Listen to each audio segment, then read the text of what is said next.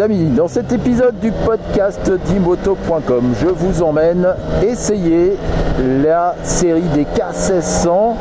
Alors on aura euh, la K1600 GT, la K1600 GTL, la Bagger, la B, et puis la Grande America, Grande America, pardon, donc euh, le Bagger avec euh, le coffre, si vous voulez, le Tourer façon américaine. Voilà. Donc ces motos, elles partagent toutes le même moteur. Vous l'entendez, c'est un 6 cylindres en ligne hein, qu'on connaît bien. Ça, c'est pas c'est pas une nouveauté. Alors par contre, il y a des petits changements hein, sur ce 6 cylindres en ligne.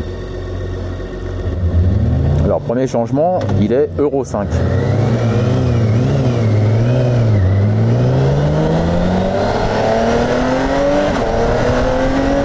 Ça c'est juste pour les normes anti-pollution, mais à la conduite, qu'est-ce qui change Alors déjà, il y a un petit peu plus de couple, 5 Nm de plus, on est passé à 180 Nm. Disponible à 5250 tours par minute. Et puis la puissance, euh, bah, elle, elle n'a pas changé. La puissance, elle est toujours à 160 chevaux. Par contre, c'est disponible à 6750 tours par minute. C'est-à-dire que c'est 1000 tours plus bas que la précédente génération. Alors ce que euh, voulait faire BM là-dedans, c'est proposer une moto un petit peu plus euh, comment? Plus euh, réactive, plus facile à conduire sur les régimes intermédiaires. Objectivement, c'est difficile à dire s'il y, a un gros écart. Hein. Je pense qu'il faudrait euh, passer d'une à l'autre euh, pour savoir s'il y a une différence. Parce que là, on ne voit pas grand-chose. Il y a le shifter up-down. Ce qui est dommage, c'est que le fonctionnement est assez brutal. Sec. Voilà. Quand les vitesses s'enchaînent, c'est toujours sec c'est pas très agréable, surtout pour une moto de tourisme où on cherche de l'onctuosité, on cherche de l'agrément. Bah là on est sur quelque chose d'assez sec sur les passages de rapport, surtout à la descente. Là le shifter, on aurait pu sûrement avoir mieux, surtout qu'un 6 cylindres c'est quand même connu pour une certaine onctuosité. Visiblement, BMW n'a pas travaillé sur ce point-là avec les millésimes 2022 de la série K1600. Alors c'est très onctueux au régime euh, intermédiaire. Hein. Là-dessus, il y a de la souplesse. Et puis, euh, par contre, bah, dès, qu'on en veut plus, faut pas hésiter à tirer dedans. C'est un moteur où il faut, lui faire prendre des tours. Alors, on est en train de se traîner derrière euh, custom. Bon, normalement, on va, on va dépasser tout ça euh, bientôt. Bon, ça va me laisser un petit peu de temps euh, pour vous parler euh, d'autre chose. C'est-à-dire que ces quatre motos partagent le moteur, la boîte, le châssis et puis quelques petites nouveautés cette année. Tableau de bord déjà. Ça, le tableau de bord, vous connaissez, c'est le même, exactement le même que sur la RT donc on a une dalle TFT couleur de 10,25 pouces. Donc c'est assez grand, mais c'est surtout très large. Et donc l'écran peut se scinder en deux parties avec euh, par exemple le GPS d'un côté et les infos sur euh, la moto euh, de l'autre côté.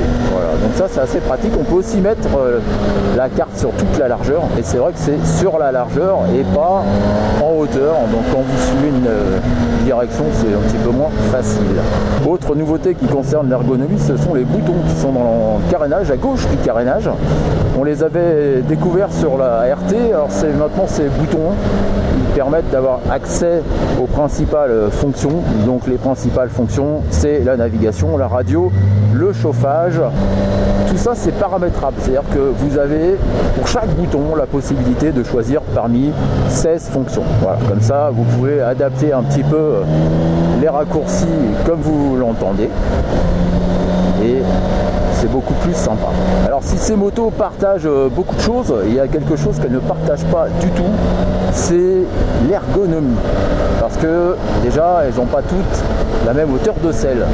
Donc la GT, qui est euh, plus une Sport GT, on va dire, celle-là, elle a une selle à 81 cm.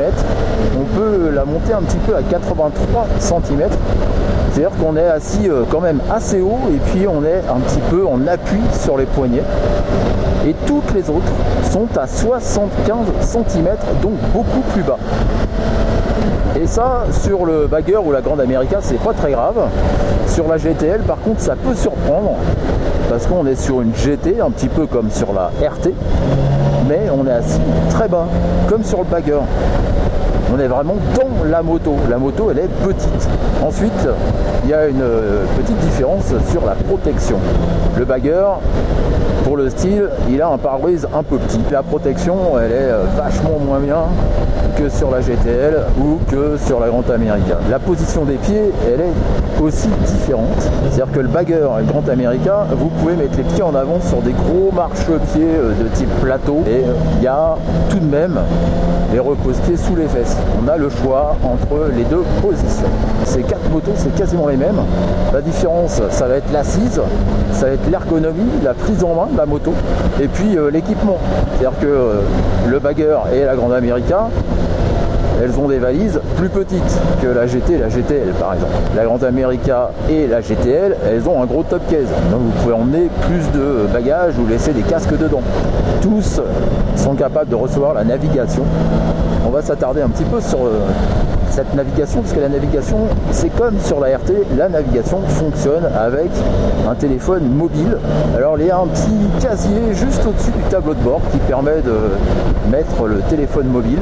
C'est euh, pas mal pensé. Par contre, si vous n'avez pas l'intention d'utiliser un téléphone mobile, bah, le vide-poche, il ne sert pas à grand chose parce qu'il n'est pas très pratique.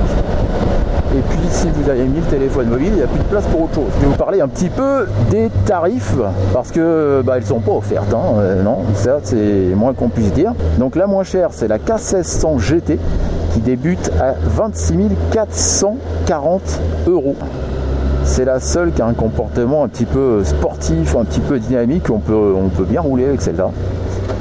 Si vous ajoutez 50 euros, vous pouvez choisir le bagger, 50 euros. Hein. Donc c'est 26 490 euros. Les deux grands tourismes que sont la GTL et la Grande America. La GTL, elle est à 27 640 euros. La Grande America à 29 300 euros. je vous fais écouter un peu le 6 cylindres.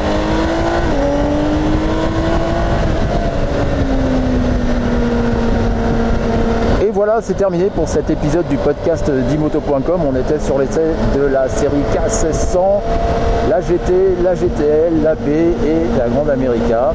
J'espère que ça vous a plu. N'oubliez pas de vous abonner. On se donne rendez-vous très bientôt pour un nouvel épisode. Bonne route et à bientôt